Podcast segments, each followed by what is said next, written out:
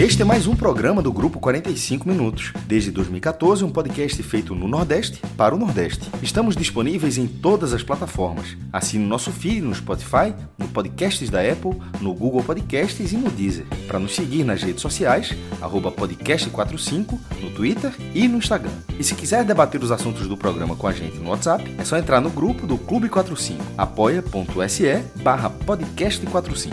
Muito obrigado pela escolha e pela confiança.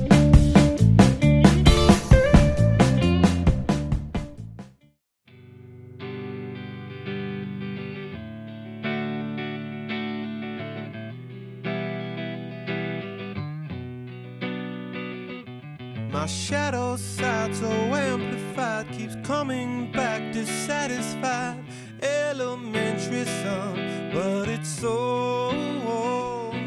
My love affair with everywhere was innocent. Why do you care?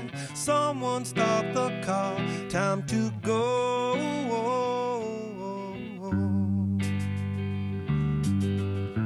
You're the best I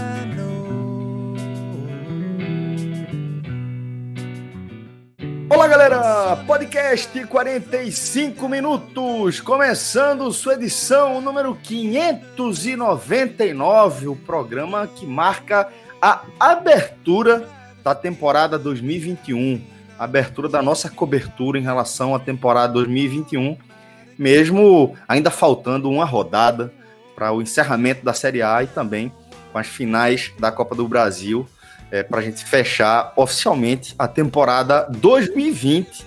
E aqui no nosso programa a gente abriu com Red Hot Chili Peppers, com Wet Sand.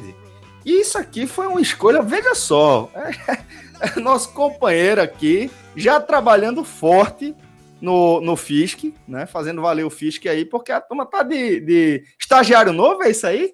Clisman Gama, na, na edição de áudio, do nosso podcast Raiz. É, começando a nossa edição aí, na nossa edição, já dentro do podcast Raiz. E, companheiro, é, seja muito bem-vindo, viu, Clisman? Nome de craque você tem, viu? É, Celso, o nome veio, o dom com a bola todo mundo sabe que não veio, então a gente tenta trabalhar com futebol de outras formas e tudo. Mas, assim, quero agradecer a todos vocês pela recepção tudo mais. Enfim, a turma abraça mesmo, já vem acompanhando o projeto desde o começo.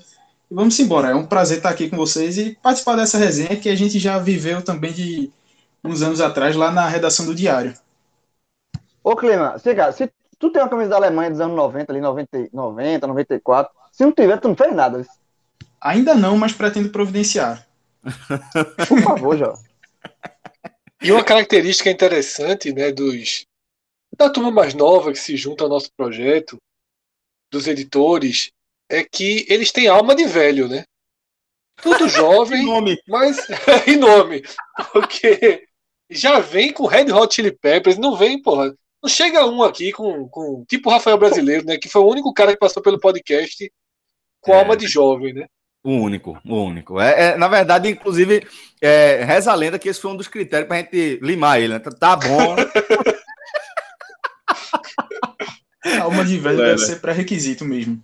Aqui é alma, alma É, de velho. Total, velho. O cara total. chega Red Hot Chili Peppers. Tu tem quantos anos? No RG tem 25. Olha pra isso. O cara era pra ter chegado aqui com o Weekend, né? Com Com- a Loki. Com o Queens. quê? Com, com o quê, Cássio? Ou com o quê, Fred?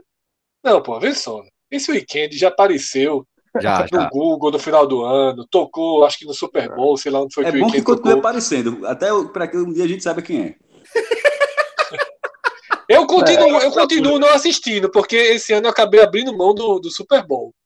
Mas é, Rafael Brasileiro não pode ouvir a abertura desse programa, inclusive, por vários motivos agora. Final do Mas, Super Bowl. Final do Super Bowl. A final do Super Bowl. exatamente. A final do Super Bowl, não assisti e a turma ainda segue ignorando o Weekend. Weekend, é verdade. Diz que ele pagou muito, inclusive, para estar ali na, no Super Bowl, né? O que, obviamente, Na é- final, né? Na final. A final, a final. Vocês são foda. Bom, enfim. é, é, enquanto, enquanto tava fazendo resenha de que ele saiu do podcast por conta da alma jovial dele, tava bom. Vocês foram falar onde machuca o homem, porra. Ah, Mas- Onde, onde machuca um homem é ali na Paraíba. É, um pouquinho Não, ali, mais. Ali é Um pouquinho quem mais- machuca o homem. Mas, galera, seguinte, de verdade, pra gente é uma satisfação estar aqui, é, podendo apres- apresentar um nome novo, uma cara nova no nosso projeto. Clisman é um cara que a gente já conhece há bastante tempo, já trabalhou com a turma aí na redação do Diário de Pernambuco, mas tem passagem também por outras redações e chega aqui para preencher um espaço importante, né? Para esse espaço que eu, que eu tô me referindo é essa da galera mais nova, né? Que chega com muita vontade, que chega também com uma visão diferente para emprestar essa visão para a gente e a gente poder sempre estar atualizado em relação à nossa forma de, de- de se comunicar com a nossa audiência. Então, para a gente é uma satisfação enorme ter um cara como o Clisman aqui fazendo parte do projeto também. E como esse vai ser aqui o nosso primeiro programa, né, com foco específico aqui para a temporada 2021, a gente vai começar justamente apresentando a nossa cobertura, a cobertura do podcast 45 minutos em relação às competições que já iniciaram, né? A gente está vendo um, um- um período de exceção com a temporada 2020 entrando pela temporada 2021, ainda teremos fechamento de Série A, finais de Copa do Brasil e já temos também alguns estaduais em andamento. Copa do Nordeste já começa no fim de semana e a gente está acompanhando tudo isso de perto. Por isso a gente precisou se debruçar sobre a tabela de jogos para montar aqui a nossa cobertura e a gente vai apresentar para vocês. É, gente vai seguir, óbvio, com os programas já tradicionais. O nosso Raiz segue, o projeto para- paralelo também, o H-Menon também segue da mesma forma.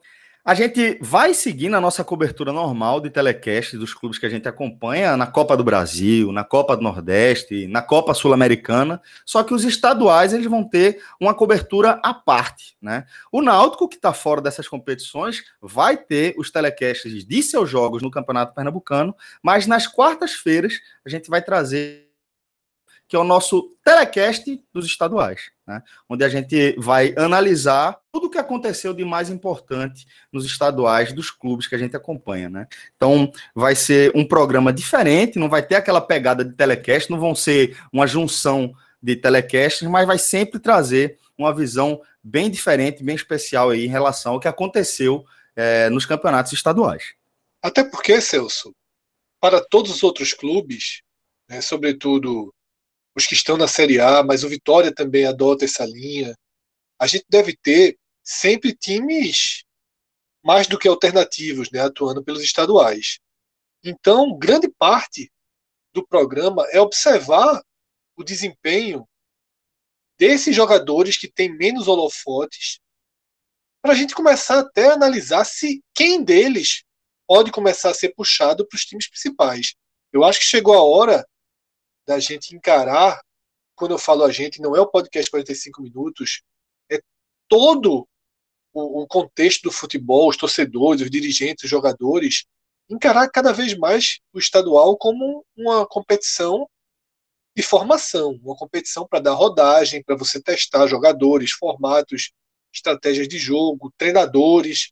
Então, é, é bem importante que essa divisão seja feita e acho que a gente tem um caminho aí interessante para fazer uma cobertura mais inteligente, né, digamos assim, desses estaduais, sem, sem supervalorizar, né, sem dar, transformar jogos que têm relevância muito pequena em partidas é, de maior importância. Acho que a importância mesmo tem que estar focada no, no, que, no trabalho de formação e rodagem de novos jogadores.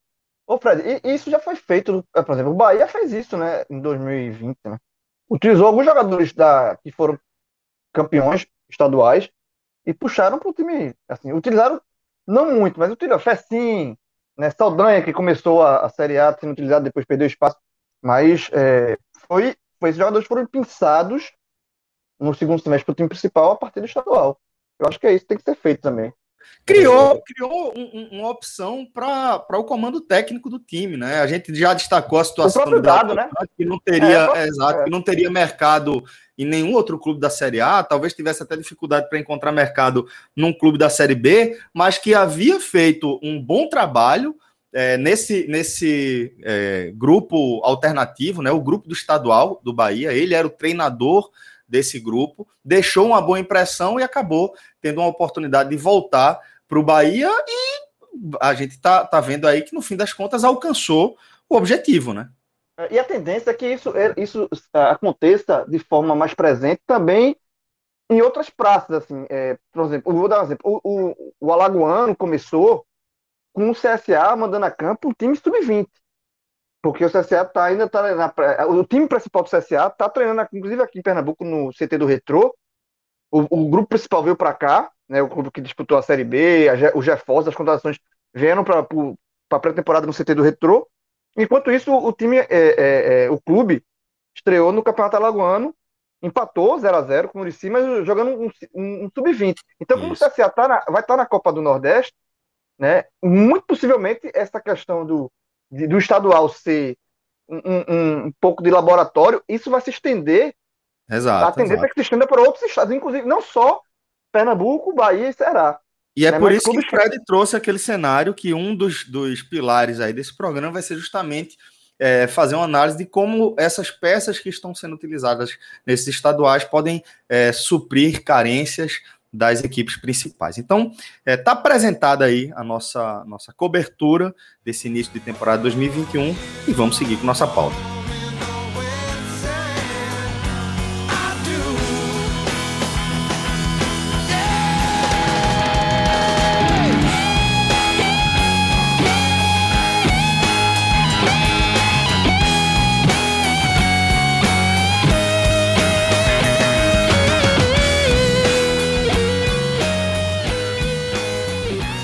Só, galera. Antes de a gente entrar definitivamente na nossa pauta, queria apresentar para vocês aqui, parceiro do 45 Minutos, que é o Raiz Cozinha Boêmia, restaurante que fica ali no finzinho da Rua da Hora e que traz uma experiência que eu acho muito bacana, tá? Primeiro que não é uma experiência só, né? A estrutura ali do, do Raiz Cozinha Boêmia, ela permite que você escolha o ambiente que você é, que vai atender melhor o espírito que você tá, tá entrando lá no, no raiz. Porque você pode escolher aquela varandona massa ali na frente para acompanhar jogos de futebol. É um espaço que, por enquanto, está aberto. Né? Nesse momento de pandemia, ele atende é, as recomendações né, de distanciamento social. Você também pode optar por um espaço interno, onde você tem uma, um ambiente de alta gastronomia, mais parecido com alta gastronomia, né? Onde você pode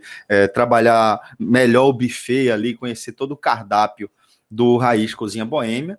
Tem também um setor no primeiro andar que é mais dedicado ali para eventos. Se você quiser fazer sua festa ali, quiser receber pessoas, é um lugar ideal para você estar tá ali bem isolado. Cada ambiente isolado acusticamente, podendo colocar a música que você preferir. E o meu espaço preferido que é justamente o quintal, velho, do Raiz. Inclusive, Fred foi lá comigo semana passada, pôde observar em loco o que eu venho trazendo, né? De, de, que tem essa pegada de oferecer uma experiência a céu aberto, mas também com muita sombra, com muitas árvores, com a ornamentação bem interessante. Eu tenho certeza que Fred, até Fred, que não gosta muito de mato, deve ter ficado à vontade, companheiro. Vejam só, Celso chegou lá, o dono sentou na mesa, ele puxou o dono e disse: Ó, amigo, seguinte, você faz uma poda ali, por favor, naquela árvore. Daí você replanta da seguinte forma. Eu disse, meu amigo, o cara realmente ele virou um especialista em conhecimentos rurais, assim, chegou. Não foi isso que você falou, não. Você, você, você, você falou que o que eu menos entendo nessa vida é futebol. Foi isso que você falou. Exatamente. Porque veja só, começou lá dando instrução. Você poda, poda essa planta aqui, você replanta ela dessa forma, ali na parede, se você quiser, você pode deixar crescer plantas. Meu amigo, uma série, uma série que eu me orientações. ali, Fred. Ali eu tava Exatamente, né? Porque era um quintal com muita vegetação. Eu achei que Celso estava conversando ali para puxar e jogar a proposta de fazer o lago, né? Porque parte dos nossos ouvintes sabem também que Celso hoje é um especialista em laguinhos, né? Em construção de laguinhos, ele fez um lago na casa dele Porra, com cada vez companheiro. Exatamente. Então, eu senti, eu senti que você quis abrir um espaço. Quando você disse pó da árvore ali e tal, abrir um espaço para a construção de um lago dentro dentro do raiz, né? Eu acho que seria interessante, né? Celso. Proposta dos caras. É, poderia, poderia, um laguinho ali. As crianças iam gostar tal. Acho que poderia ser, ser interessante. Mas indo, indo para o que importa, é um lugar extremamente agradável, né? Com um cardápio muito interessante, de variado, né? Você pode optar por uma noite apenas é, com entradas, né? Com caldinho, com, com bolinho, com pastel. Tem um filezinho com queijo também. Caldinho de Então macaxeira tem- primeira, viu? Exatamente. Você tem uma série de opções de você ficar na entradas ou partir para o jantar mesmo. Então, é, além de coquetéis, drinks, né, tudo com uma, uma coleção de bebidas muito interessante. Então, a gente vai conhecer mais ainda. Foi apenas a primeira vez que eu fui, Celso já foi outras vezes. Vou qualquer dia, acho que talvez no próximo final de semana, com minha esposa, para fazer de fato uma, uma- um reconhecimento oficial, né? Porque aí o cara vai ali, né? tranquilo. Exatamente, o cara vai, já vai de bermuda, né? Já vai ali no finalzinho de tarde. Eu gosto muito desse horário, finalzinho de tarde, início de noite. E o Raiz, para mim, ele se encaixa muito nesse horário. Total. Finalzinho de tarde, Rolando você anoitecer ali. samba. Total, total. Isso quando a, quando a pandemia, né, um dia nos liberar, vai voltar. Eles têm essa ideia né, de trazer sempre um showzinho acústico ali, um chorinho, um samba, né, nesse finalzinho de tarde. Combina muito com o lugar. Então, Celso, foi uma experiência muito legal conhecer o Raiz. Tem tudo realmente para entrar aí na minha rota, no meu mapa de lugares especiais. E não duvido que a nossa turma também, a galera da nossa audiência aqui, também adote o Raiz como um lugar massa para assistir jogos de futebol. A gente tá montando um negócio bacana para vocês. Fiquem sempre ligados aqui que a gente vai trazer essas novidades. E só para trazer aqui, se você quiser fazer sua reserva lá no Raiz, é só ligar, é só entrar em contato pelo WhatsApp, né, no 819 7121 6225. Beleza? Vamos embora então. Vamos começar aqui a falar de futebol. E já que a gente vai falar da temporada 2021, naturalmente, o fato mais relevante acaba sendo a permanência dos quatro clubes do Nordeste na Série A. E, maestro, é a primeira vez, inclusive, né, que a gente vê esse cenário de quatro clubes do Nordeste permanecendo na Série A, né, não caindo. Celso, em 2021 vai ser a quarta vez seguida que o Nordeste vai ter quatro times na primeira divisão na era dos pontos corridos, com esse modelo atual, né? É sempre bom especificar, porque o Campeonato Brasileiro já teve mais de 30 fórmulas, isso de uma forma, isso sendo literal, já teve mais de 30 fórmulas de disputa, é, mas desde 2006 é, é o mesmo formato, 20 times, pontos corridos, e nessa, nesse processo ficou muito mais difícil, o campeonato dura muito mais, 7, 8 meses, o Nordeste, o recorde do Nordeste é justamente quatro clubes, que foi em 2018, e vai ser quatro anos seguidos. Porém, todos os anos estava tendo, tava tendo mudanças. Em 18 caíram Sport e Vitória e subiram Fortaleza e CSA. Bahia e Ceará ficaram naquele momento. Em 2019 caiu o CSA e subiu o Sport.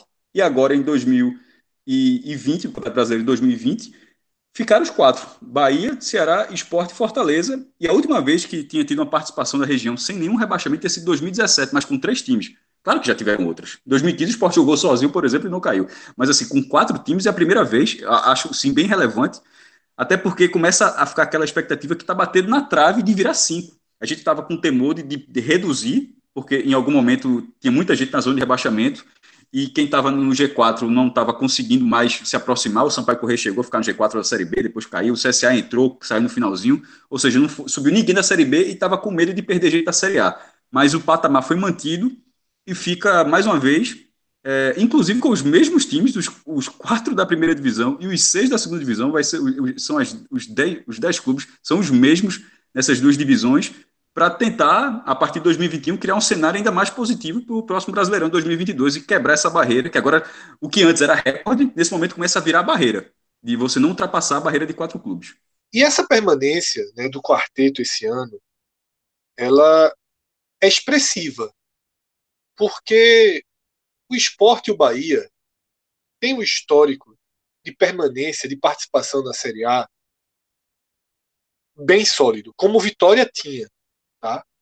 Bahia, Esporte e Vitória são os clubes do Nordeste que costumam disputar a Série A desde que ela foi, desde que ela foi criada. Né? Existe um, um, um abismo né? entre o quarto colocado, que é o Náutico, e depois um outro abismo para, para o grupo, que agora começa a ser já o grupo dos cearenses, com essa retomada, né? com esse crescimento do futebol do Ceará. Então, na hora que você tem Esporte e Bahia jogando a primeira divisão e que os outros dois clubes são os clubes de crescimento mais sustentável na região há muitos anos, né? Quando o Ceará era Série B e o Fortaleza era Série C, a gente gravava programas sobre o balanço financeiro e a gente apontava o que estava por vir. Quantas vezes a gente gravou esses programas dizendo, olha, as contas, as dívidas estão sendo pagas, cada vez menores as dívidas. O Fortaleza fontes... na Série C gerava mais receita do que Náutico e Santa Cruz. Na B. B. Esse era o gancho. Então, Esse era esse- exatamente o gancho. Foi isso que Isso. soou o sino. Exatamente. Perfeito. Foi isso que soou o sino e a gente viu esse crescimento e esse crescimento se multiplica na Série A.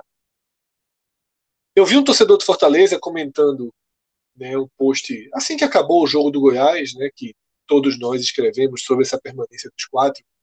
Um torcedor do Fortaleza ele comentou que esses quatro clubes eles tendem a abrir uma distância muito grande para os demais. Eu nem comentei porque eu, eu resolvi pensar um pouco, inclusive, se esse se esse argumento que o torcedor do Fortaleza é, apresentou, ele realmente era sólido. Tá? E a minha primeira dúvida sobre a solidez dele é a situação financeira crítica, né, que talvez passe de crítica para delicada, mas ainda assim abaixo da estabilidade dos dois cearenses do Bahia, a situação financeira do esporte. É, é o que me fez pensar um pouco se a, se a argumentação dele estava correta. Mas quando a gente põe na mesa a estabilidade e o potencial de gerar receita que esporte que Bahia tem, e esses dois clubes têm um potencial de gerar receita até pelo número de torcedores maior do que os demais clubes da região, talvez essa visão esteja certa. Tá? Talvez o, o, esse quarteto né, comece a se consolidar como um G4 dentro da região, ainda que não seja um G4 da história, mas um G4 da atualidade. Essa, essa é, uma, é uma, uma grande é uma grande possibilidade né, que, foi, que foi trazida e que o tempo vai responder. A gente precisaria ver os projetos do CSA, que parece o mais organizado hoje, de um O Náutico Vi- o próprio. Vitória também, né? O Vitória, se o Vitória é, é, Se o Vitória sobe se reorganizar Série e subir, A, né? é, se o Vitória for a- a Série A, ele tem um potencial interessante também. O problema é que o o Vitória problema não, chegar não dá sinais, né? Ele não É, dá sinais.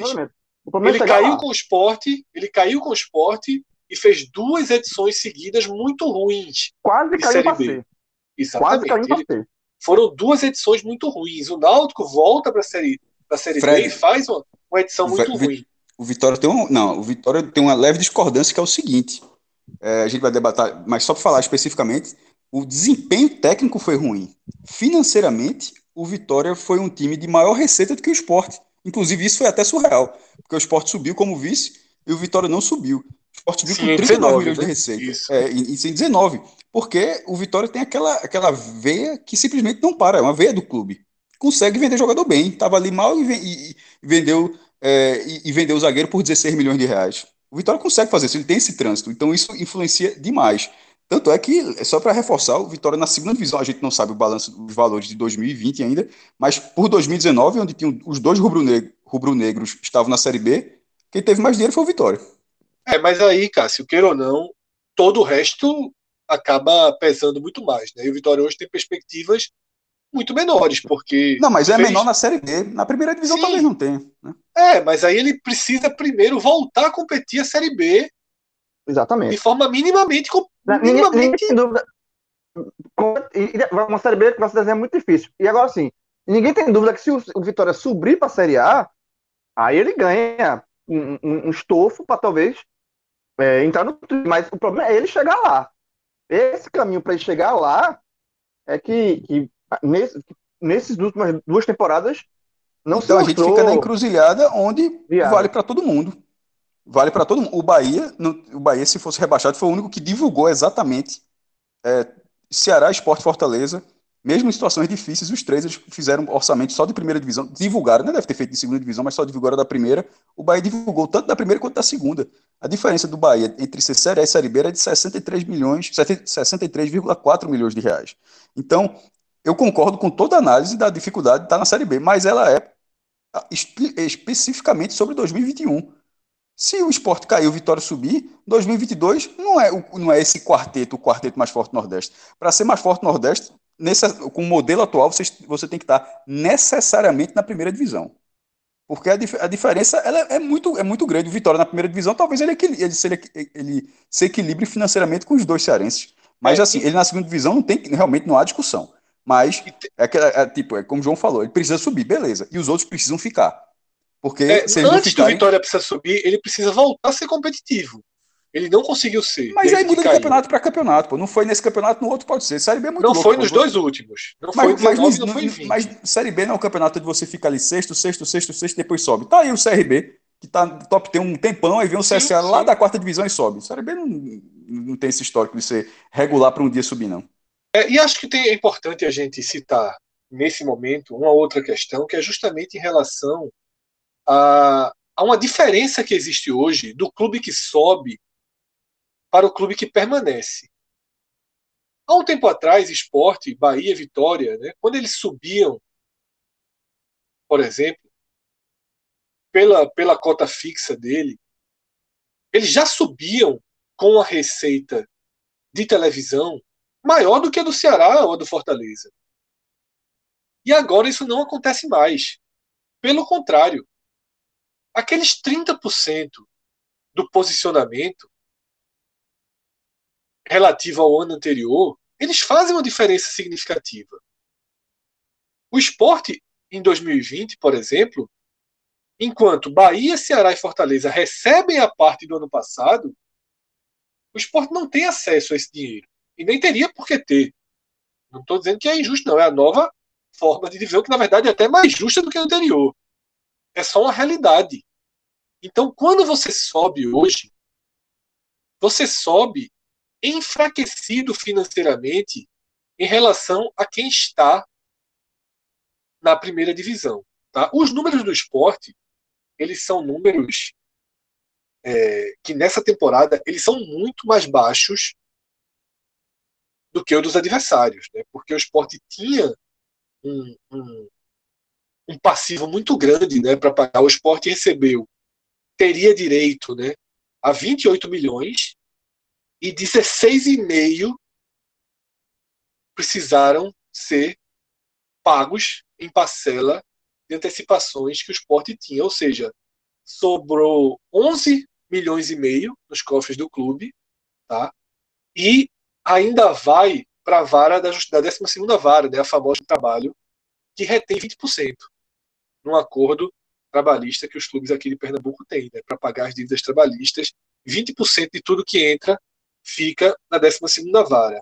Ou seja, o esporte recebeu 9 milhões e 200 mil reais da TV.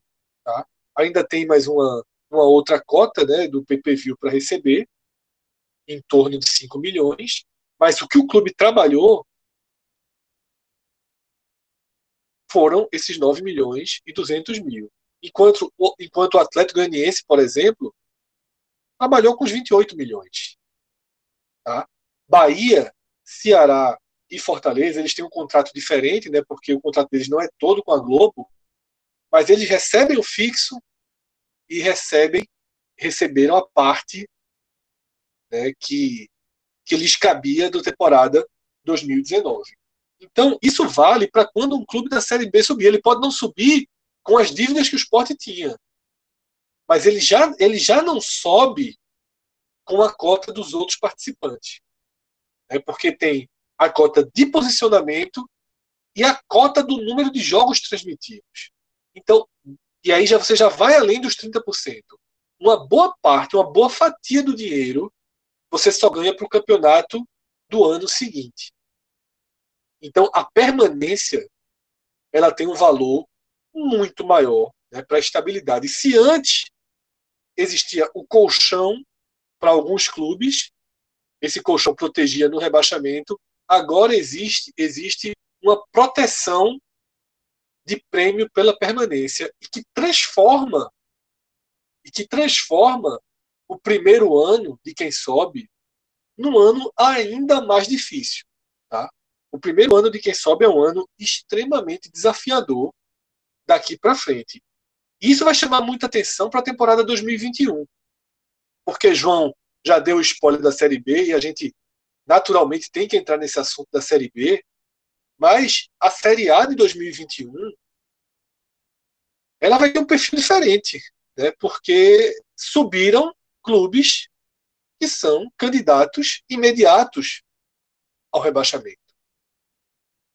Chapecoense, América Mineiro, Juventude e Cuiabá. Os protagonistas, digamos assim, que estavam na Série B, não subiram.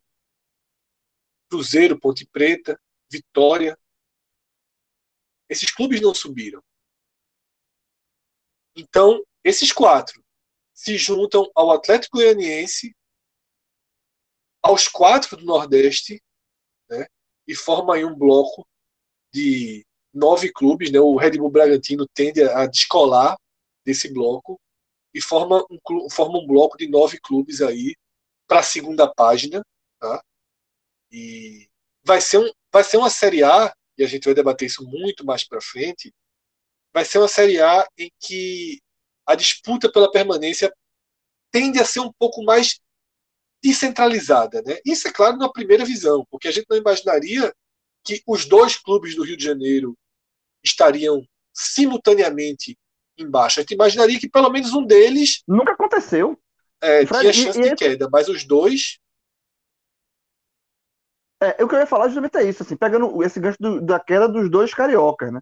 Porque, gente, de fato, nunca aconteceu, a gente sempre pontuava um ou outro. Era meio que uma coisa. Era uma regra não dita, né? Assim, uma, a cota caiu, do Rio de Janeiro, né? É, uma, exatamente. Não, ou de um grande, pelo menos. Assim, caiu um grande. Então, assim, eu acho que com a, com a queda de dois times do Rio, com a permanência do Cruzeiro, né? É, eu acho que os, os, os ditos grandes, o G11, o sei lá, eles estão na Série A para 2021. Eu acho muito difícil cair um time fora desse, desse bloco, assim, sabe? Eu acho que, que, que é, o, é, o bloco que você falou. São os quatro que subiram, né? Atlético de Goiás, é, os nordestinos. É, é, é, ficou muito claro, assim, que eu acho muito difícil. Vai ter que ser uma coisa muito fora da curva para um, um, um, outro grande frequentar mais ali a, a, parte de baixo, porque os, os grandes é, que, que, que a gente falava que frequentaria a, a, parte de baixo já era aqueles grandes fragilizados. O Vasco caiu pela quarta vez. O Botafogo vem de um é, de um de uma há muito muito tempo, né? Inclusive a gente não coloca nem entre os 12 maiores clubes do país. Mas assim, é, são os, os, os, os, que caíram do eixo já, já eram clubes é, há muito sempre sempre entrariam sempre entravam com essa com essa esse, esse carimbo né? De, de, a gente até fez um podcast sobre isso né? O, o, o, o, tamanho, o Novo Nordeste né? O, o Novo os, Nordeste, três do, os três do Rio cada exatamente. vez mais com, com perfil de muito, clubes dos grandes do Nordeste. distante do Flamengo e grupo exatamente. Ele fez um programa sobre isso. Então assim, os, os que ficaram eu acho muito até porque o Fluminense vai disputar uma Libertadores né tem, tem uma injeção de, de, dinheiro maior, fez um bom campeonato. Então, assim, eu, eu não, eu realmente eu vejo, óbvio que a gente está falando isso com muita antecedência, mas a princípio, a gente gravando aqui em fevereiro, para um campeonato brasileiro, só lá para maio, é, é, que a briga vai ficar muito concentrada contra o rebaixamento nesses, nos clubes ascendentes, digamos assim, né? nos clubes que subiram, nos que ficaram e, e, e tendem, sempre terão essa briga, e nos nordestinos. Eu acho que vai ser difícil você ver um, um Inter, um Grêmio, um, um, uma mesmo Fluminense, um Santos. Eu acho que essa boca do jacaré aí, esse, esse abismo, para 2021 ele vai ficar bem nítido. Ô Fred, e ainda tem também essa situação da definição das vagas para a Sul-Americana, né? Que segue aberto aí para a 38 rodada. É, na verdade, a última vaga, né? A sexta e última vaga do país para a Sul-Americana, né? Red Bull, Corinthians, Atlético Paranaense, Ceará, Atlético Goianiense e falta uma vaga que será do Nordeste. Né? Será... Para muita gente não falta, Fred. Eu, fui- eu- é uma, tem uma coisa que tem me impressionado nos últimos dias, é que a galera foca tanto ali, é Flamengo, Corinthians, Internacional, briga pelo título, bri- briga pela Libertadores, que a galera larga assim, o resto do campeonato. E como tinha um Vasco, a galera meio que tava dando atenção, mas larga esse tipo de disputa, que tem gente que ainda não sabe que, que o 14 vai para a Sul-Americana, pô. E assim, e, e isso acaba espalhando essa informação junto a, a torcedores. É um negócio assim, mas é, é tanto que você precisa defender a tese de que existe a 14 vaga. Eu acho muito surreal. É, e até, até para você, você vai falar essa 14 vaga, todo mundo sabe, vai até os 12, Fred. São seis da Libertadores, seis da Sul-Americana, ou seja, primeiro ao sexto Libertadores, sétimo ao décimo segundo Sul-Americana, e o Brasil ainda tem mais uma vaga de Libertadores via Copa do Brasil. E aí é muito óbvio, como o Palmeiras ganhou a Libertadores, está dentro desses 12, você empurra, vira o décimo terceiro. Como os dois finalistas da Copa do Brasil, que irão a Libertadores, estão dentro desses 12, empurra a vaga e vai para o 14 lugar. Aí o cara fala, ah, mas já ganhou a vaga. Parta do seguinte pressuposto, a vaga não some. Nenhuma vaga some. E a Copa do Brasil, o vice-campeão não ganha vaga. Ou seja, se o campeão da Copa do Brasil já estiver na Libertadores, que no caso seria o Palmeiras, ela vai automaticamente para o brasileiro. Então, por isso, deixa um resumindo rapidamente, devolvendo a palavra, o 14 irá para a Sul-Americana, embora muita gente ache que ainda não, que não irá. E, e, e acabar, será, e acabar, e vai acabar tendo uma surpresa na quarta-feira. Na quinta, né? E Na Quando-. Quarta-feira é prova do líder, meu irmão. E aí, é, tu viu, e o, tu- o Campeonato Brasileiro tuitou assim, né? Quando viu que a Globo mudou, o Campeonato o Campeonato Brasileiro mudou, eu sou foda demais. a tuitada foi assim mesmo, eu sou foda, viu? Ah, porque a prova do líder que mudou, Mudou. de, de dia. Foi. Né? é verdade. Ele usou a expressãozinha, eu não me lembro. Não foi foda, não. Mas, mas, essa, mas é boa, essa foi uma boa piada. Foi, mas foi nesse, nesse estilo, assim. É, Então, Celso, essa vaga vai ficar com esporte, Bahia ou Fortaleza, tá? O esporte é o único que só depende dele. Uma vitória contra o Atlético Paranaense garante né, a volta do esporte à Sul-Americana. Caso ele não vença o Atlético Paranaense, o empate não tem nenhum valor. Tá? Se ele não vencer o Atlético Paranaense, ele fica na dependência de Bahia e Fortaleza não vencerem. E aí a escadinha para entender os outros é essa. Se o esporte não ganha, o time da vez é o Bahia. né? O Bahia, com a vitória, iria à Sul-Americana. Se o Bahia não ganha, passa a vez para o Fortaleza. Como uma prova do líder, digamos assim, do BBB. Cada um teria a sua chance. Né? O esporte é o primeiro, o Bahia o segundo, o Fortaleza o terceiro, nessa escadinha, tá? Se É, todos se fosse falharem, a corrida dos cavalinhos dos Fantásticos, o Fortaleza tá, o, o cavalinho do Fortaleza está mais atrás. tá mais Não atrás. tem- tipo, não é, uma, não é uma fila 30 centímetros de um pro outro, não, tá ligado? Assim, tem, tem um espacinho do Bahia pro Fortaleza. É, exato. Então, esse é o cenário matemático. Todos precisam vencer. Se o esporte vencer, vai o esporte. Se o esporte falhar e o Bahia vencer, vai o Bahia. Se esporte e Bahia falharem e o Fortaleza vencer, vai o Fortaleza. Empates não mudam nada para ninguém. Tá?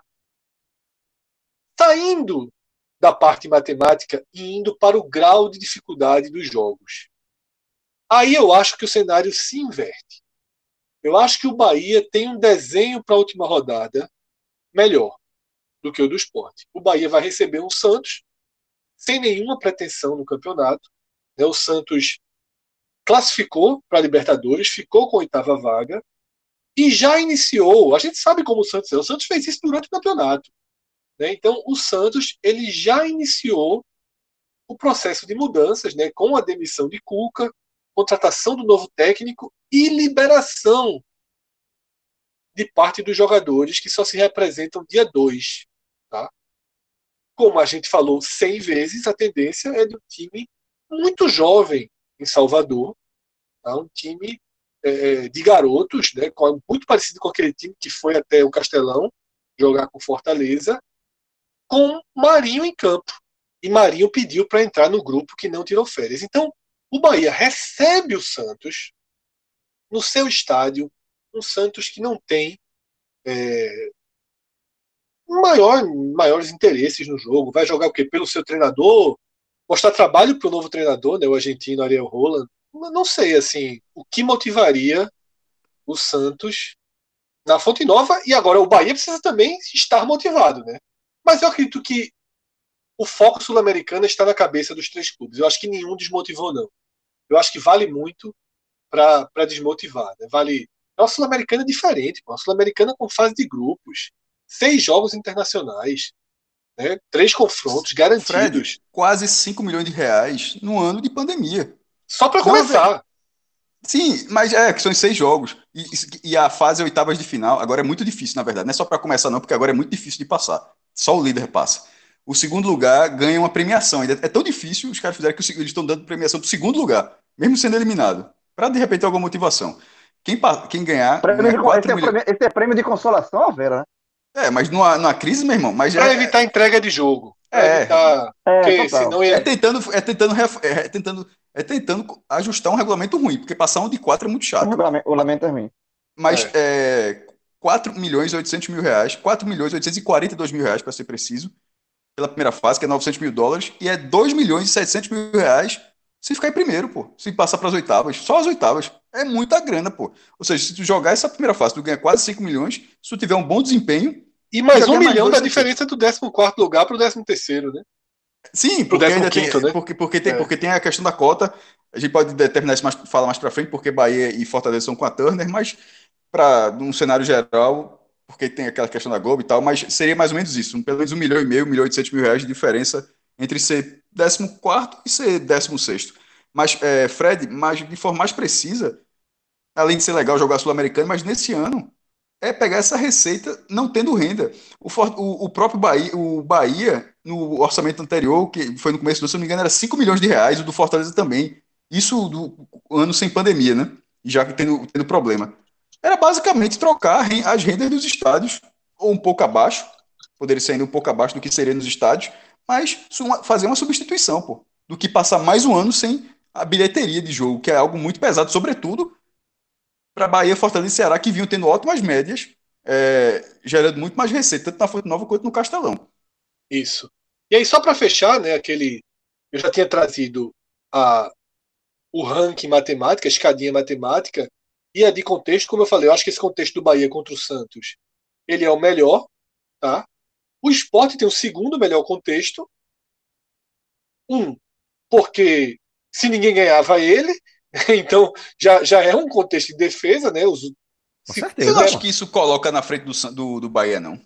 Eu acho que não, porque eu acho o jogo do Bahia muito ganhável. Mas muito veja só, mesmo. É, eu, eu, ah, eu, eu concordei com o que você falou, mas eu não entendi por que, que o Bahia, porque, desculpa, por que, que o Santos, que tem o um artilheiro do campeonato e quer jogar o jogo para ser o artilheiro do campeonato, não tem nenhum interesse, e o Atlético Paranaense, que também não tem nenhum interesse. Ou seja, porque ele tá jogando mas, em casa. Mas, joga em casa, mas, mas é. joga em casa, né? Mas, mas veja casa, só, exatamente. mas aí vai que aquele escolhe ou morre. Tu prefere pegar o Santos com uma.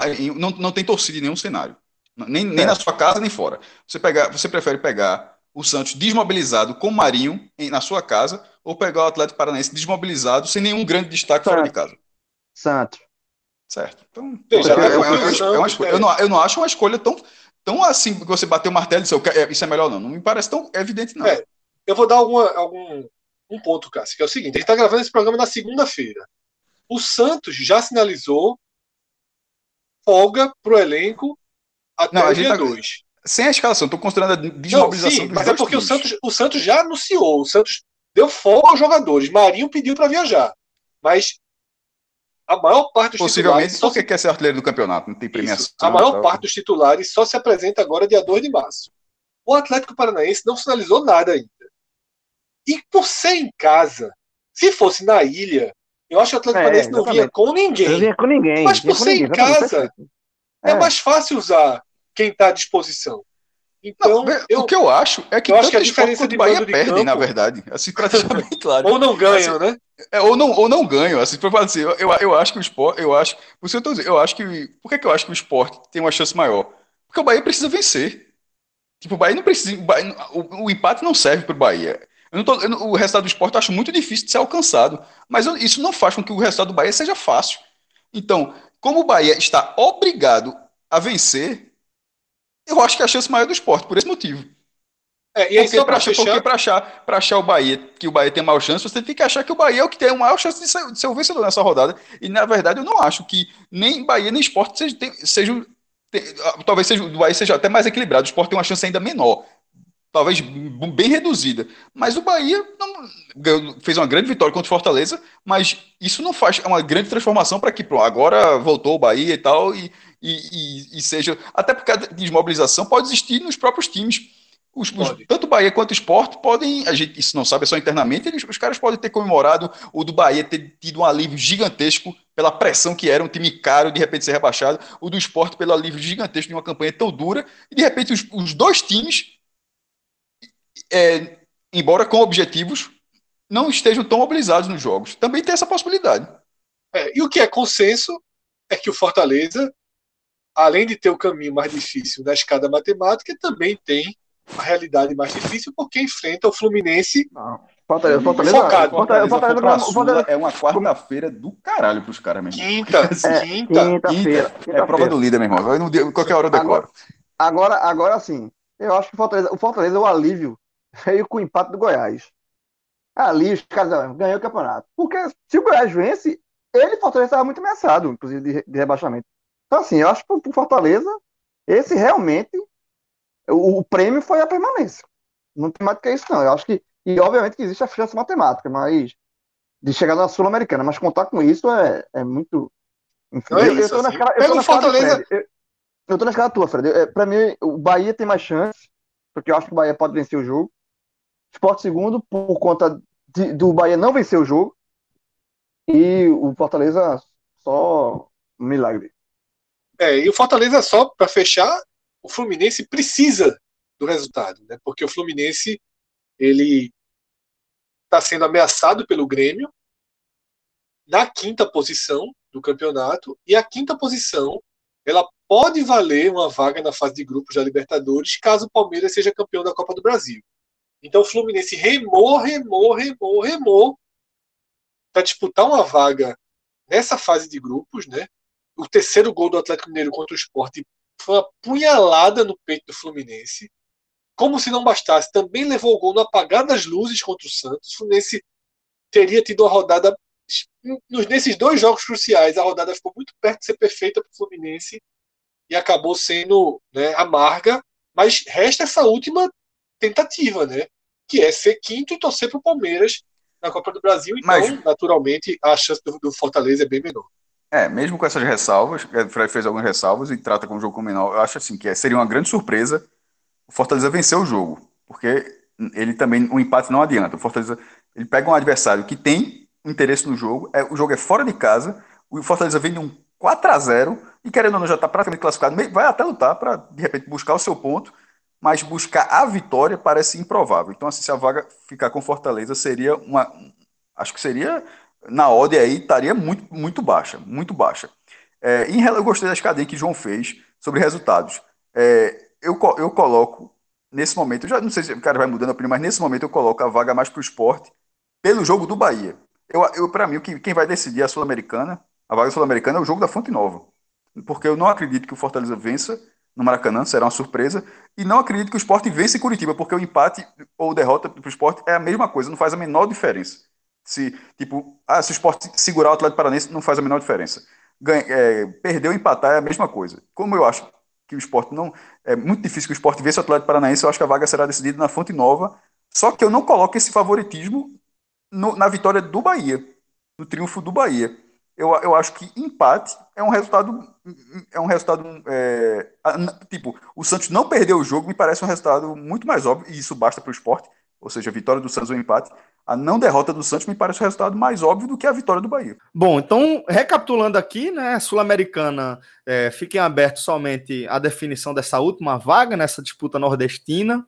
É, já passamos também pela inalteração do cenário aí das séries A e B em relação a representantes do Nordeste, né? A gente não, não tá vendo é, da mesma forma que ninguém tá caindo, ninguém subiu, né? Subiram Chapecoense, América Mineiro, Juventude e Cuiabá. E com isso, talvez é, reste a gente debater, né, voltar nosso foco para o tamanho que essa Série B acabou ganhando, né? Porque o Cruzeiro né? É, não subiu, não conseguiu retornar, não fez o bate-volta que se espera que um clube do tamanho do Cruzeiro faça, teve longe disso, e além disso, a gente está vendo ainda é, as quedas de campeões brasileiros, né? Como é o caso aí de Vasco, Curitiba, Botafogo, e ainda tem o Goiás. Então a Série B ficou bem, bem robusta, né?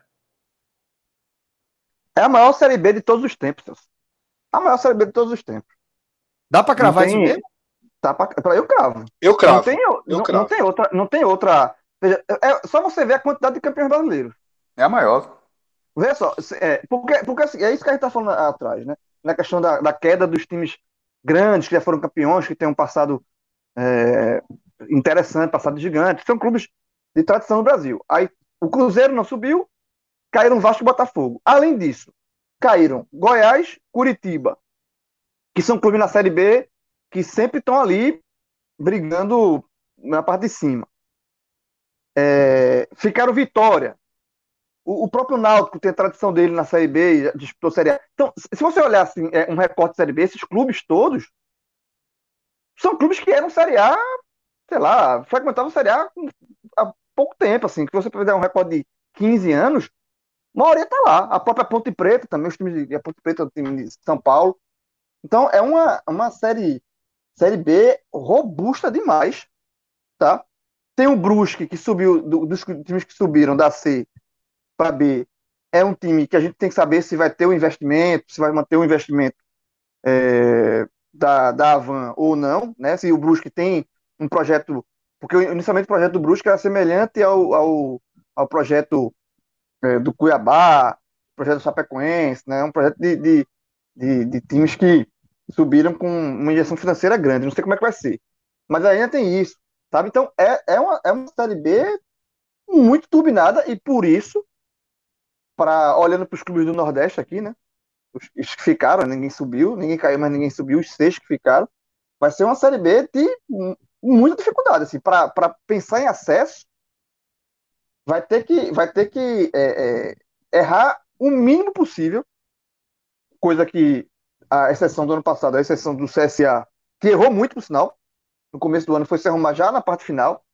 É, então, assim, vai ter que ter, a margem de erro vai ter que ser muito pequena, porque não é uma série B que não vai. Não, assim, não, não, se você largar mal e tentar corrigir no meio do caminho, eu não sei. Agora, é, os clubes cariocas, principalmente o Botafogo, a gente tá botando aqui ainda respeitando o nome Botafogo, né? Assim, o Cruzeiro foi a primeira vez que um, um clube que caiu e ficou e que não subiu foi o Cruzeiro. Então, mas o Botafogo, a gente já, também já gravou um, um um programa sobre isso, só sobre o Botafogo. Botafogo cai e aí, desses todos que, que eu citei aqui, eu, não, eu vejo o Botafogo um degrau abaixo. Eu acho que o Botafogo vai, vai sofrer bastante em 2021. Vai ter que fazer um trabalho que não está acostumado. Porque o, o risco do João, Botafogo é nesse grande. novo mundo, nesse novo mundo, sem receita, eu acho que o Botafogo não é favorito ao acesso. Ah, Eu acho também não. Acho Agora, também não. contratou um ótimo nome, né? Chamusca para a Série B é um ótimo nome. Fred, É. com Cruzeiro, Vasco, Coritiba, Goiás, Vitória. Assim, é, e o Botafogo, da forma como está caindo, já estipulando a folha de 2 milhões e meio. Eu considero inacreditável essa folha. Eu também considero inacreditável. Inacre- Eu não sei- inacreditável. É. É, assim, os caras definição falam- é essa também? não, não faço, não faço ideia como é que os caras com, com o Botafogo pode pagar. Ou pode fazer como fez o Sport também, é verdade, né? Querendo ou não, o Sport 2019, a a receita foi mínima, a despesa foi gigantesca, com a conta chegando na primeira divisão. Agora, ali o Sport ganhou a aposta. Se o Botafogo não ganhar a aposta, a gente chamou de all-in, lembra? O Sport Total, o terminou- Sport fechou 20 milhões negativa, né? 22. 60, exatamente, 39 de receita e 61 de despesa. Foi a win.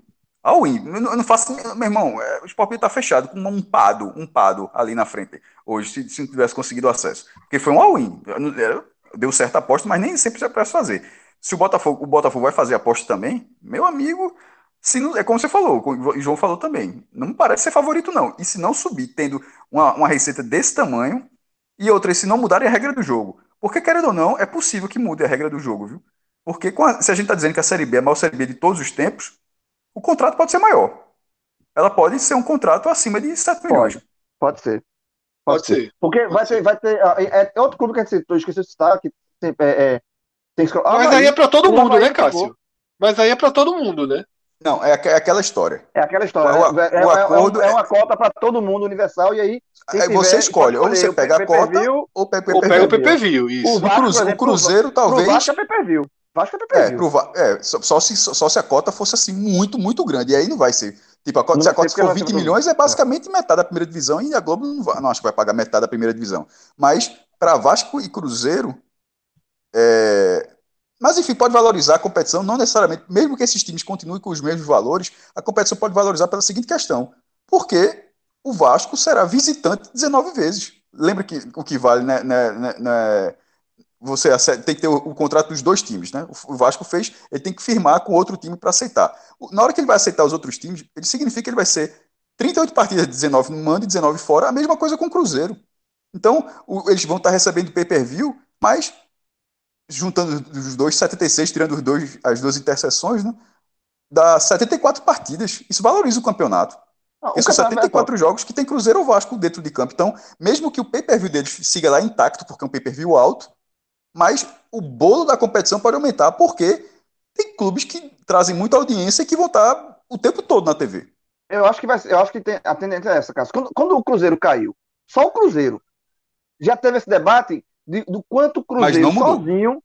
Não sei, mas porque era o Cruzeiro sozinho, mas, mas já tem esse debate. Quanto o Cruzeiro caiu, já tem esse debate de, não de cotas, mas de como a Série B, a série B seria valorizada, quantos clubes poderiam ter ganhos indiretos com relação a isso, porque, obviamente, a Série B teria é, uma atenção maior. Sempre que cai um, um- um time nesse tamanho, sempre tem esse debate, mas sempre cai um.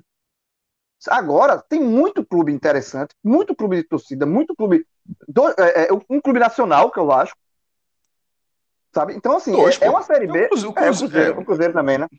É. O- o- então, assim, tem, dois tem dois clubes de, de- de nacionais. Vai ser uma Série B. Se a gente tá tratando aqui como a maior de todos os tempos, não é só a gente que tá tratando, não. Eu acho que vai ser uma. uma- uma- vai ser um rótulo da competição. João, vamos acho que a por competição vai se vender assim. A competição Veja vai- só. Eu acho que a competição pode se vender assim. A maior Série B de todos os tempos. E aí, Mas eu acho que tem que ser, mas aqui- ela tem que ser dessa que forma. vai- Veja, ela tem ser- dois times do atrativo. Rio. Ela tem dois times do dois times grandes do Rio, que é a segunda maior praça do país. Tem um dos dois grandes de Belo Horizonte. Não tem nenhum gaúcho, acabou de perder um com Juventude, mas tem um do interior, o Brasil de Pelotas.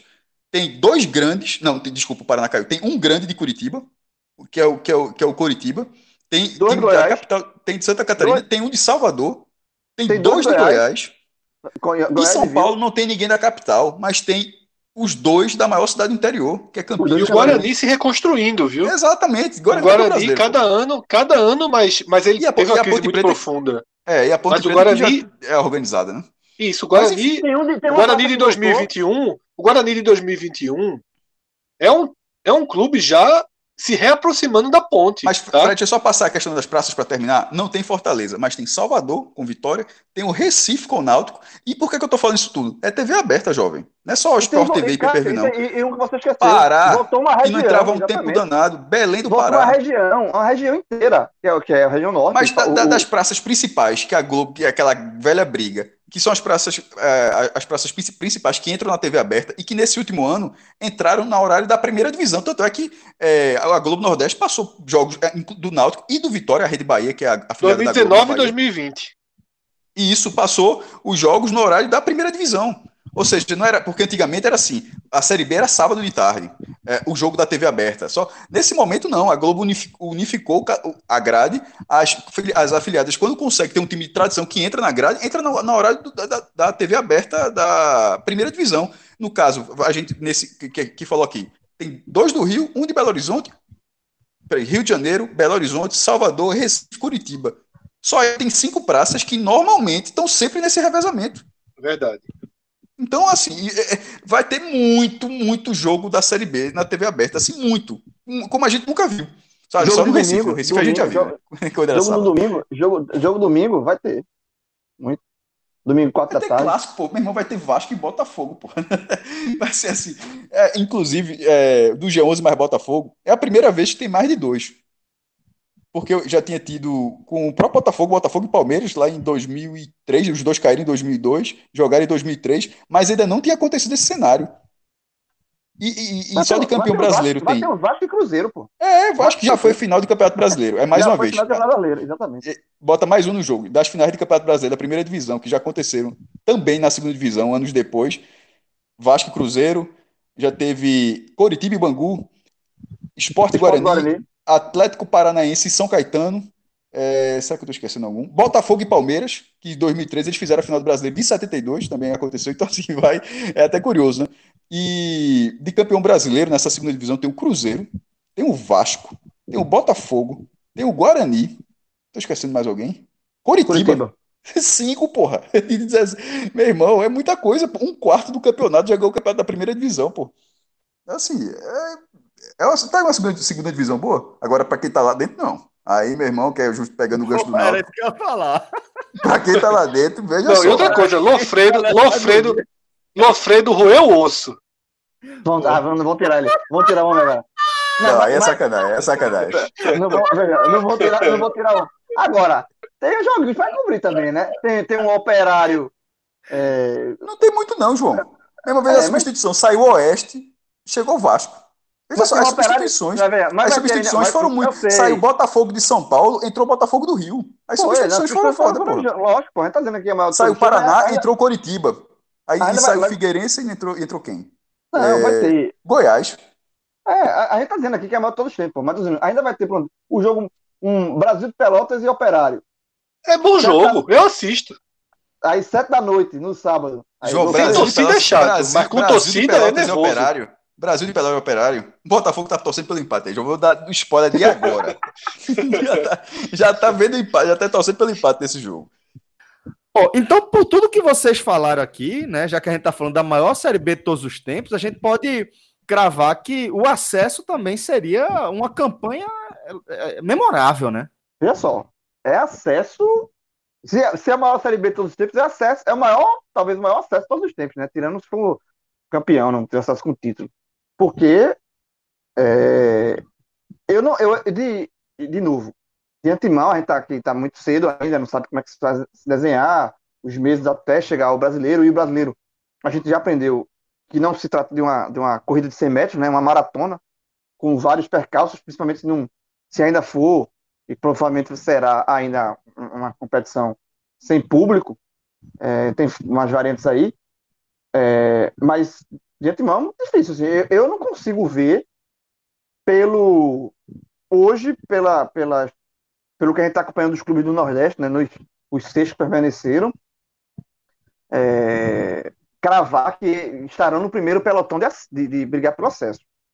Hoje, não vejo. Eu- eu- Não há ver- desenho pra isso hoje, não. Não há desenho. não. O Vitória, é, a gente acabou de falar, né? No primeiro, na primeira parte do programa.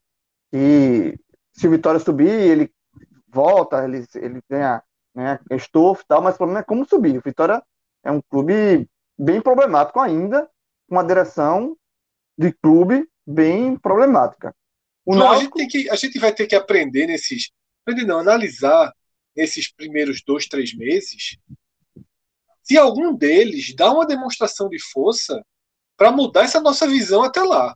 É, e aí eu Porque acho que- Vitória, Náutico, os Alagoanos, Confiança Sampaio não, não parecem não parecem clubes sendo montados para acesso, não.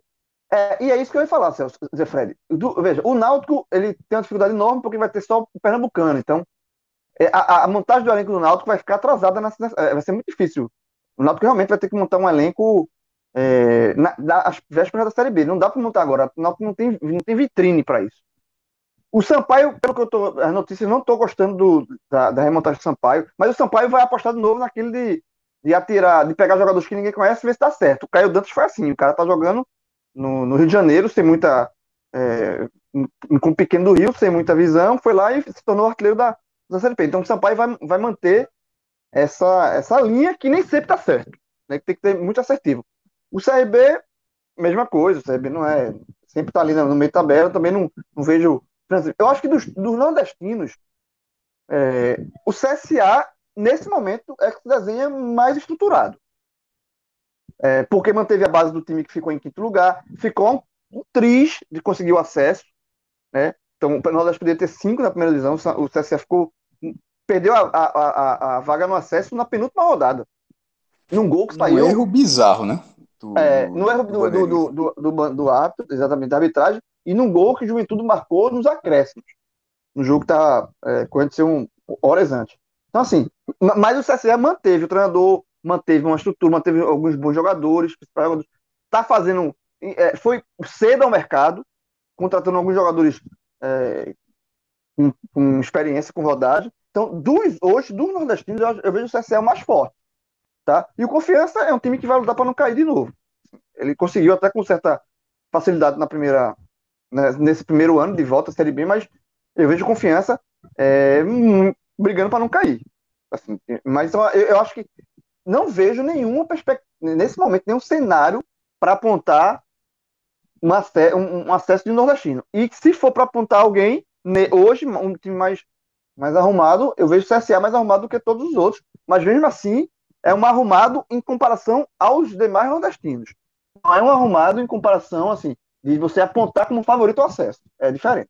Então, se a gente for falar em relação a mudanças eh, de representantes do Nordeste no Campeonato Brasileiro para a temporada 2021, são aí na, nas séries C e D, né? Com o rebaixamento de Imperatriz e de 13 e com os acessos de Altos e Floresta. É isso, mestre? Celso, é, subiram os dois, né? O Floresta como vice-campeão, o campeão acabou sendo o Mirassol, Floresta, que é da cidade de Fortaleza, que vai jogar a segunda divisão do Cearense e a terceira divisão do brasileiro. Inacreditável, né?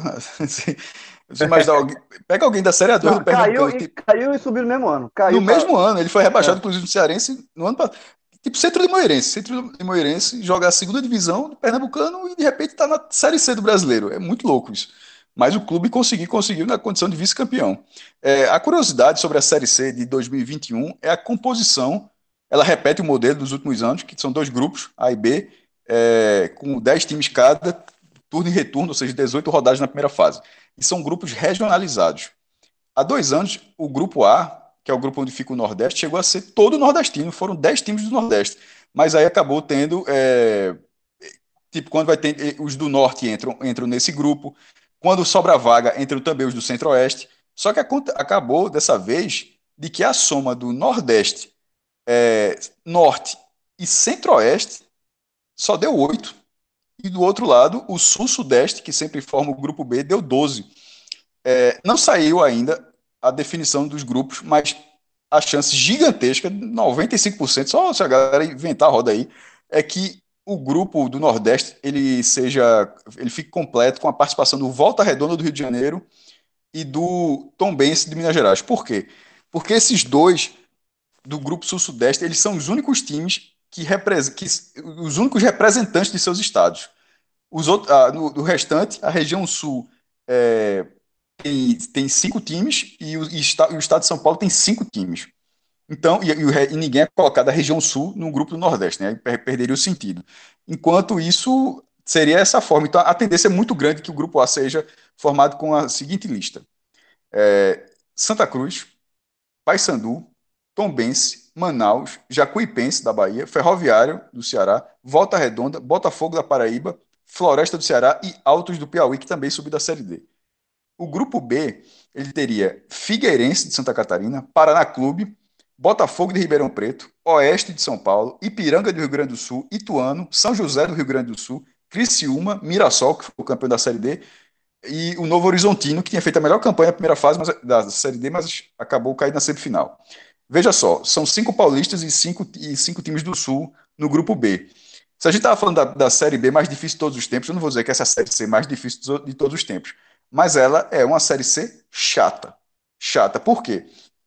Primeiro que você coloca um clube mineiro e um clube do Rio de Janeiro, não é carioca no caso, né? Porque carioca é a capital e, e Volta Redonda do interior seria um time fluminense, mas enfim, um time do Rio de Janeiro é, na disputa, que são times que têm cotas maiores, ah, mesmo o, se bem que teve a mudança do Campeonato Carioca, mas ainda assim recebe dinheiro que outros times não vão ter. Jacuipense vai ter uma cota mínima no Campeonato Baiano. O Volta Redonda, querendo ou não, ele tem um o recurso de ser um clube do Rio de Janeiro. Assim, e assim como o Tombense. Então, isso eu acho que, que isso dificulta a classificação do grupo A. Eu lembro até que ele falou no passado que seria a do grupo A era uma das cadeiras de cinco, va- de cinco vagas, quatro vagas para cinco times, porque os outros estariam muito abaixo e no final estavam mesmo, né? No final das contas.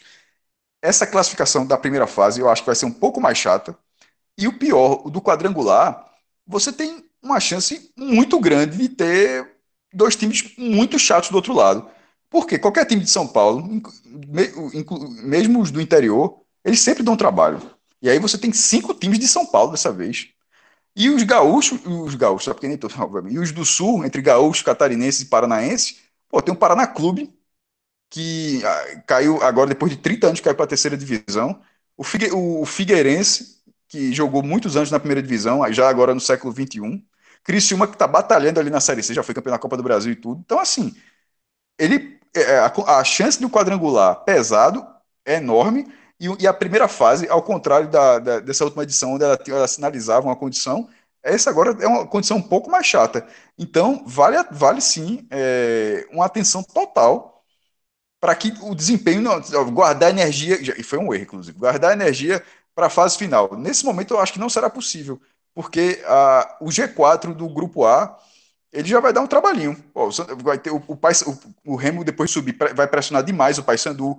Como já falei, o, o, time de Minas, o time do Rio de Janeiro, eu acho que eles, eles acrescentam muita força a essa disputa. E aí tem que ver, aí de fato tem outros que podem distribuir alguns pontos.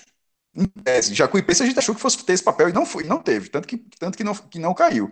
Mas o Floresta é um time muito organizado. Em termos de estrutura, é um time que em termos de estrutura para treino, é um time que tem mais estrutura do que o próprio Santa Cruz. É, inclusive, o Cearense cansa de falar, diz, ó, se fala do Floresta, tem torcida, tem nada. Mas em termos de CT, é, é, é maior. É, então, o CT, o, CT, o CT Floresta recebe clubes da Série A. Exatamente. Então, tem, tem o, o, então há, esse, há, essa questão. O Botafogo da Paraíba escapou por um tris naquele jogo um, contra, contra o 13 mas assim, depois de escapar, é um time que tem condições de se reerguer de um ano para o outro. Assim, já a, a, escapou fedendo ali em 2020, mas agora para 2021 ele tem condição de já de, de, de, de, se refazer. Então, isso impõe um pouco de, de, de incerteza sobre a primeira fase. Em relação ao quadrangular, aí, meu irmão, eu não consigo ver um quadrangular que não seja complicado. Cássio, eu concordo com você na segunda parte. Eu acho que, de fato, na, na para o quadrangular final, tende a ser, o desenho a ser pior do que foi o de 2020. Tá? Falando aqui pro, até para o torcedor Santa Cruz, né? Que é o clube é, que a gente cobre mais de perto. Porque, de fato, você tem os clubes paulistas que são sempre chatos, e você tem, você pode pegar um Criciúma, pode pegar um Figueirense, um Paraná. É, é veja só, porque se esses clubes avançaram para a segunda fase, eles mostraram força, né? Então, é, é eu acho bem, bem, bem chato. A segunda fase eu acho vai ser mais complicado do que foi 2020. Agora, eu acho que a primeira fase não. Eu acho que a primeira fase vai ser, vai ser, tende a ser, é, é você tem, vai ter que, que fazer muita coisa errada, tropeçar muito. É um clube que está com uma diretoria nova, né? Tem que avaliar como é que vai ser o trabalho dessa diretoria no futebol. A diretoria que entra com um respaldo popular muito grande, mas é aquele negócio, respaldo popular até a hora que foi eleito, né? Na hora que a bola começa a rolar, se os resultados vierem, esse respaldo popular é, esse apoio, a gente sabe como é futebol. Mas assim, o grupo, eu vejo um grupo bem acessível ao Santa. Tá? Eu acho que o alto do Piauí é um, é um o futebol piauiense é um futebol é um, um, pouco mais abaixo, o Botafogo da Paraíba, o futebol paraibano vem muito baixo. Ferroviário é um time que sempre é, larga até bem, mas depois perde força. O Floresta tem uma estrutura boa, mas é um time que nunca, nunca disputou a Série C, vai disputar pela primeira vez pegou a vaga da Copa do Brasil, João. Ganhou o Fares Lopes, então é um ferroviário com mais dinheiro esse ano. Com mais certo? dinheiro, é. É verdade. A, a Jacuipense é um, é um, time que não, não, acho que não, não, não, briga por, pelo acesso inicialmente. O Manaus ficou devendo no primeiro ano, aquele também mesmo estilo do Brusque, né, que a gente falava aqui, mas não teve forças. Então, assim, eu vejo o Paysandu e o Santa, tá? Também se volta redonda, também não, eu, eu tenho a praça, mas é um clube do interior. Respeito também. É, mas assim, eu acho, mas assim, eu acho que a primeira fase ela está muito, muito aberta para Paysandu e Santa conseguirem suas classificações sem muito, muita dificuldade. Agora, na segunda fase, o campeonato muda completamente. A segunda fase realmente é muito difícil. Eu vejo muito complicado. Porque vai vir, vão vir dois do outro grupo necessariamente. Isso aí, só esses dois que vão vir, pode ser dois times fortes, com investimento, com dinheiro, com camisa. Então eu vejo a segunda fase de fato muito mais difícil. Agora, primeiro eu acho que vai ser mais fácil do que foi 2020. 2020. O que significa nada, né? O Santos atropelou, voou na primeira fase. Diego Borges, nosso amigo, que agora é assessor de imprensa do Santa, ele está carimbou o. Assessor o, de imprensa, não. É, como é, como é que é? Head de comunicação. Rede de comunicação. Jogou logo o Ele- Fisk. Chegou ali, É, abriu é, a filial é, Fisk Eu não aguentei, não. Eu, eu comentei, eu disse, Red. Eu também, eu não aguentei, não. Meu Rede irmão. É. Cara, que o cara botou. Veja só, se fosse no poker, ele ia voar na segunda rodada, porque assim, ele jogou todas. ele jogou todas as cartas na primeira mão, porra, tá ligado? Foi, foi, irmão, foi. eu, esse Red, pô, jogar a primeira carta, tipo, Red. Ah, ó, agora eu sugiro, eu sugiro que vocês não falem mal de Diego aqui nesse programa, não, viu? Porque, enfim, vocês sabem que. Mas tá elogiando, pô. Tá falando mal, não. Não, você tá, vocês estão na resenha com o cara, pô. Clima, clima vai ficar, vai O- ficar o- magoado. O, que eu, o, que eu, o que eu ia falar aqui, o máximo que eu ia falar do mal do Diego é que ele chamou. Foi ele que carimbou o nome de Mercedes e deu errado, né? Aquilo ali, vê só, aquilo ali. Aquilo Eu não, ali. sei como, eu não sei como é que ele é Red do Santa Cruz. Exatamente. Eu não sei como é que ele é Red depois daquela Pronto, história. Assim, é. eu, eu não consigo entender. Se, se, tá. não- se nosso amigo Felipe Assis fosse da, da diretoria, ele não passava, não. Passava não, passava não. Passava? Felipe Assis tá tão bonzinho com ele. Felipe, Felipe vai ter oportunidade. Felipe vai ter Vai oportunidade. ter oportunidade, vai chegar. ele vai ter oportunidade. Mas vamos, vamos seguir aqui com nossa pauta, galera, porque assim é, vai ser uma temporada de, de um trabalho intenso, né, para a gente aqui do, do grupo Podcast 45 Minutos, é, com um desafio enorme, né, de dar o, o próximo passo ou os próximos passos do portal INE 45, né, que a gente lançou no meio do- de uma pandemia e que já tem entregado para a gente assim é, resultados incríveis em relação a retorno, feedback, em relação até ao alcance, ao tamanho da, da audiência e a relevância, principalmente, que o portal tem, tem é, solidificado a cada dia, com cada matéria, dentro dessa cobertura. Né? E eu reforço aqui que isso só é possível, e isso falo o todo do 45 minutos só é possível graças a- aos nossos apoiadores. Então, acho que aqui é sempre um momento de agradecer a cada um de vocês que escolhe tá, nos apoiar de forma regular, mesmo tendo acesso aí ao nosso conteúdo eh, na íntegra, basicamente todo eh, à disposição de forma gratuita, mas ainda assim a gente tem um grupo massa de pessoas que colaboram regularmente com o nosso projeto através das campanhas que a gente tem no Apoia-se. Né? Temos duas campanhas ativas. Uma é o apoia.se barra podcast 45 e a outra é barra NE45. Facinho lá para você escolher uma das categorias e colaborar de forma decisiva aí com o nosso projeto. Pode ter certeza, velho, que faz uma diferença absurda, né? É, o simples fato de você ir lá no seu, no seu agregador, no seu player e dar o play em qualquer um dos nossos programas já é uma ajuda porra, enorme. Quando você vai lá e indica a gente para um amigo ouvir, para qualquer pessoa, pô, isso aí já também é um próximo passo. E você escolher nos apoiar, é, não tem nem palavras para agradecer a cada um que já faz isso, tá bom? Mas fica aí a dica, se você puder colaborar, apoia.se barra podcast45 e barra NE45. E dentro é, dessa proposta aí de uma cobertura é, intensa, né, já teremos o nosso audioguia, tá? A gente vai disponibilizar o nosso tradicional audioguia da Copa do Nordeste ao longo da sexta-feira, tá? Vamos gravar aí e assim que tiver tudo prontinho, tudo editado, já vai estar no seu feed, tá? É, agora, já que a gente vai tratar a Copa do Nordeste de forma específica no audioguia, acho que a gente pode falar em relação à temporada 2021 é, dos estaduais, né? Que inclusive parte deles já está em curso.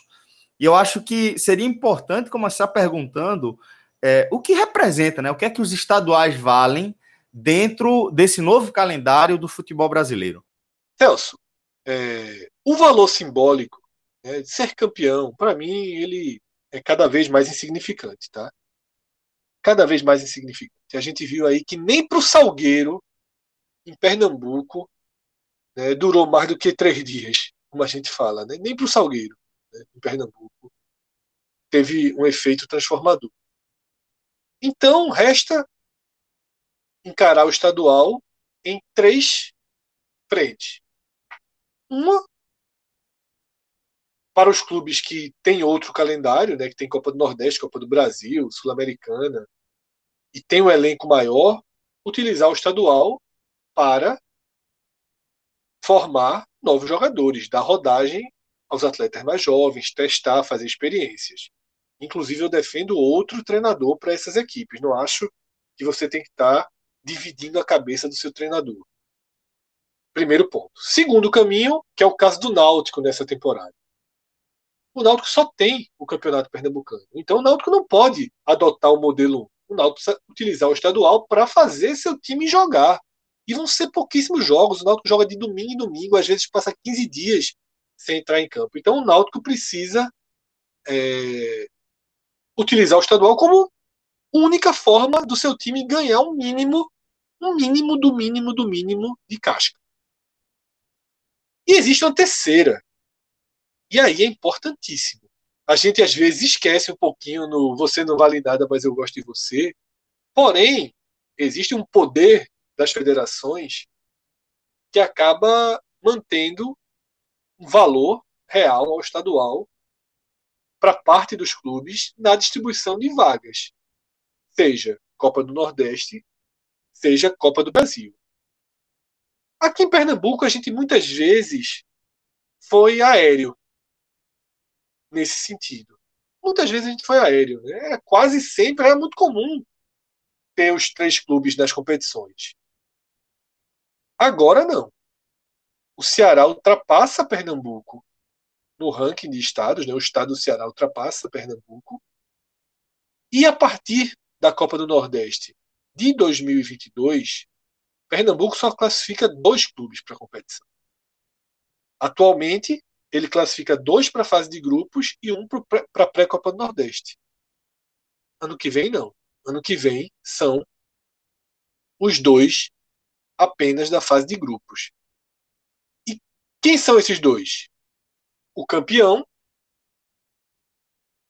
e o clube de melhor ranking. Que a médio e longo prazo, pelo menos, vai ser sempre o esporte. Então, o esporte, tanto para a Copa do Nordeste quanto para a Copa do Brasil, ele não tem muita preocupação com o estadual. O esporte, o ranking do esporte garante a sua permanência né? como acontece o mesmo Bahia, na Bahia. Mas, para Santo e Náutico, só um deles jogar a Copa do Nordeste vai ser uma realidade. E aí o campeonato passa a valer muito, porque tem um ano como esse ano que o Náutico está tendo, ninguém quer. Inclusive, João, tem aí uma, uma, uma mudança importante dentro desse cenário, né? Totalmente. É, a gente, eu estava é, já pensando nisso há algum tempo, e aí eu falei até com o Tiago Minhoca, né, que é o nosso estatístico, analista, me faz tudo, Excel poderoso, porque o Náutico vai ultrapassar o Santa no ranking da CBF, né? O ranking vai ser atualizado com o final da Copa do Brasil, né? A Copa do Brasil vai terminar depois do, da Série A, então quando é, for concluído isso, a CBF sempre atualiza o ranking. E o Náutico, é, ele já passou o Santa. É, o, Náutico, o Náutico vai ter no ranking de clubes é, no atualizado da CBF 3.662 pontos e o Santa 3.538. Então o Náutico passa a ser o segundo clube de Pernambuco no ranking. Isso significa o seguinte, que, como você falou, Fred, o, o, o esporte já tem uma vaga na Copa do Nordeste. É uma vaga do esporte. Porque ele entra sendo campeão ou pelo ranking. E o Náutico tem um cenário muito parecido, porque o Náutico entra sendo campeão, ele entra com vaga como campeão, ou se o esporte for campeão. E aí pode ser a, final do esporte pode ser contra qualquer clube. Se o esporte for campeão, o Santa Cruz foi vice, o Náutico entra com essa vaga do ranking da CBF. Contra, se o esporte for campeão, o 7 de setembro for vice, a vaga também é do Náutico. O Náutico pode terminar em quinto do Pernambucano e o Santa Cruz em terceiro. Porque a segunda vaga do estado é sempre via ranking. Então, assim, é, o Náutico só fica fora da Copa do Nordeste de 2022 se o outro clube que não que ele não próprio, esporte. ou esporte, ou ele Isso. próprio, obviamente, seja campeão. E aí, isso, isso torna, isso que é bom para o Náutico é péssimo para o Santa. Igual o Santa, nesse cenário específico, a qualquer clube do interior. Porque o Santa só passa a ter vaga na Copa do Nordeste a partir da próxima edição, 2022, ele e Santa sendo campeão. O que vale para o Salgueiro, o que vale para o Central, o que vale para o 7 de setembro, o que vale para o Retrô, qualquer outro clube. Então, o Santa, nesse contexto, ele vira um clube abaixo. Né? Nesse, é muito ruim. E essa ultrapassagem do Náutico, ela foi justamente no momento em que Pernambuco perde a terceira vaga. Então, isso para o Náutico foi, foi, foi ótimo para o Náutico. O Náutico ganha um, um, um respiro gigantesco. E para o Santa foi péssimo, porque o Santa perde essa, essa, essa, essa, essa terceira, o Pernambuco perde essa terceira vaga justamente quando o Santa cai para o terceiro lugar do ranking.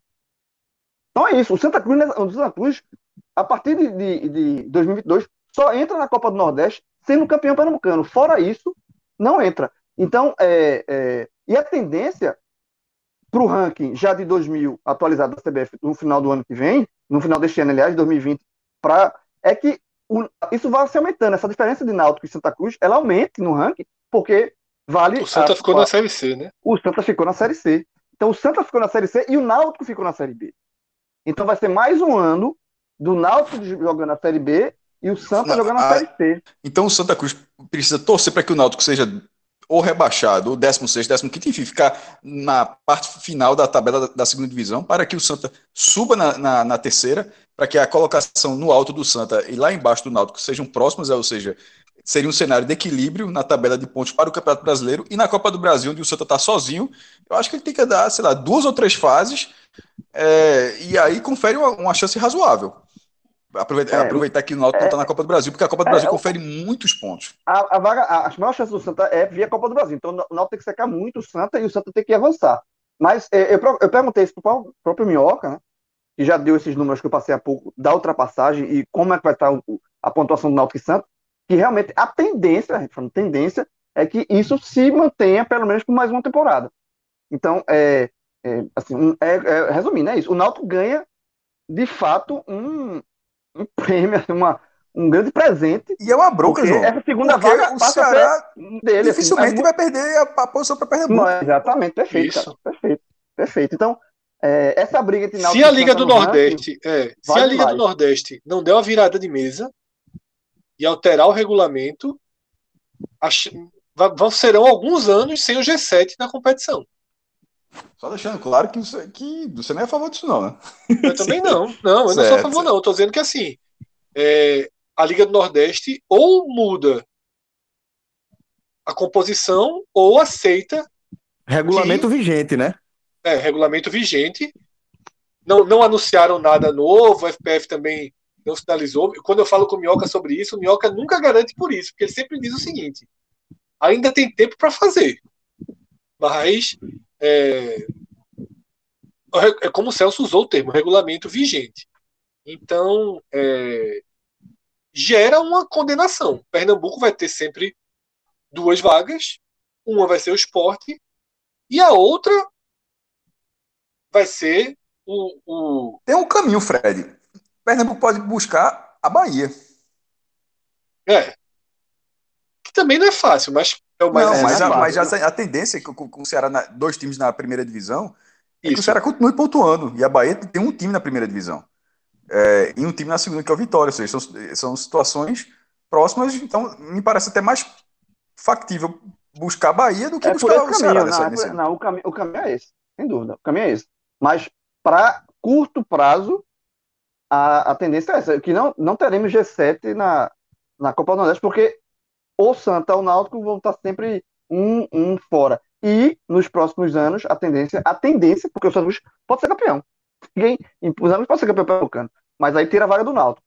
Então é isso. Mas assim, pro Santa é muito ruim, porque o, só, o Santa só tem uma chance de ir para a Copa do Nordeste a ser campeão pernambucano. Fora isso. A mesma do clube do interior. A mesma dos clubes do interior. É, é complicado. E aí, ainda tem outra ameaça, tá, João? Que é a Copa do Brasil. Porque, assim como aconteceu com o Náutico nessa temporada, e o Santa vai estar uma situação mais grave por conta dessa ultrapassagem, tá? O Campeonato Pernambucano tem três vagas na Copa do Brasil. Os dois finalistas e o time de melhor campanha na primeira fase, excluindo os dois finalistas. Por isso, esse ano o Náutico ficou de fora. Então, é mais uma missão para o Santa Cruz. Via ranking, não vai chegar. Via ranking não vai chegar. Para o Náutico, também continua correndo risco. Então, existe, para esses dois clubes pernambucanos de tradição, o estadual desse ano tem valor. Tá? Pelo menos o valor de obrigação. Não sei como os clubes vão lidar com isso. Mas não podem deixar de lado. Enquanto no, no, no Ceará há uma inversão, e agora Fortaleza e Ceará estão tranquilos em relação à Copa do Nordeste, na Bahia, mesma coisa, né? há uma tranquilidade. Em Pernambuco, a situação, a situação ficou extremamente delicada né, para os clubes do Recife. No, ou, na verdade, sendo bem direto, para Náutico e, e, principalmente Santa Cruz. Ô Fred, você acha que, que seria, sei lá, um exagero ou, ou uma, uma, interpretação equivocada? É, a interpretação de que o fato de, de, de ter só duas vagas aqui de certa forma, pode ser bom para a Federação Pernambucana, porque acaba valorizando o estadual? Fire, né, jovem? Fire, né? Isso aí normalmente é frase minha, né? Não. Não tô acostumado aqui, não tô acostumado. Só. Vulcão. Não, não, aí, aí, aí, o mais, o que, na verdade, o que me tirou, mais... me tirou, me tirou do eixo. Não, pelo amor de Deus, essa, essa, aí, isso aí é o seguinte: o, o, na real, o que a federação mais quer é que a partir de 2023 não tem, não tem a Copa do Nordeste. Isso, isso aqui, assim, o que ela quer, o Evandro vive dando uma declaração contrária à Copa do Nordeste. Então, se depender só de Evandro, Evandro, a caneta é tua. O que é que vai ter 2013? Ele riscava a Copa do Nordeste no mapa sem, sem dor na consciência. É, esse é o que ele, que ele quer, porque ele quer sempre valorizar é. o dele. Então, se depender só isso. dele, Copa do Nordeste 2023 não tem, não. Mas estamos começando 2021 ainda, né? Então vamos aguardar as cenas dos próximos capítulos. Zigoto é aqui, viu, jovem? Já tá falando, de... já tá falando de 2023. Se quiser, veja só, João. Nossa agenda tá de um jeito que, se quiser uma gravação contínua, eu já tô aceitando. Tá, tá então, a partir de agora é o seguinte: é contínuo. Vocês não é. vivem mais, não. É só gravando e vivendo vamos, a vida. Vamos a vida, né? Vamos, vamos estimar a vida. Exatamente. É.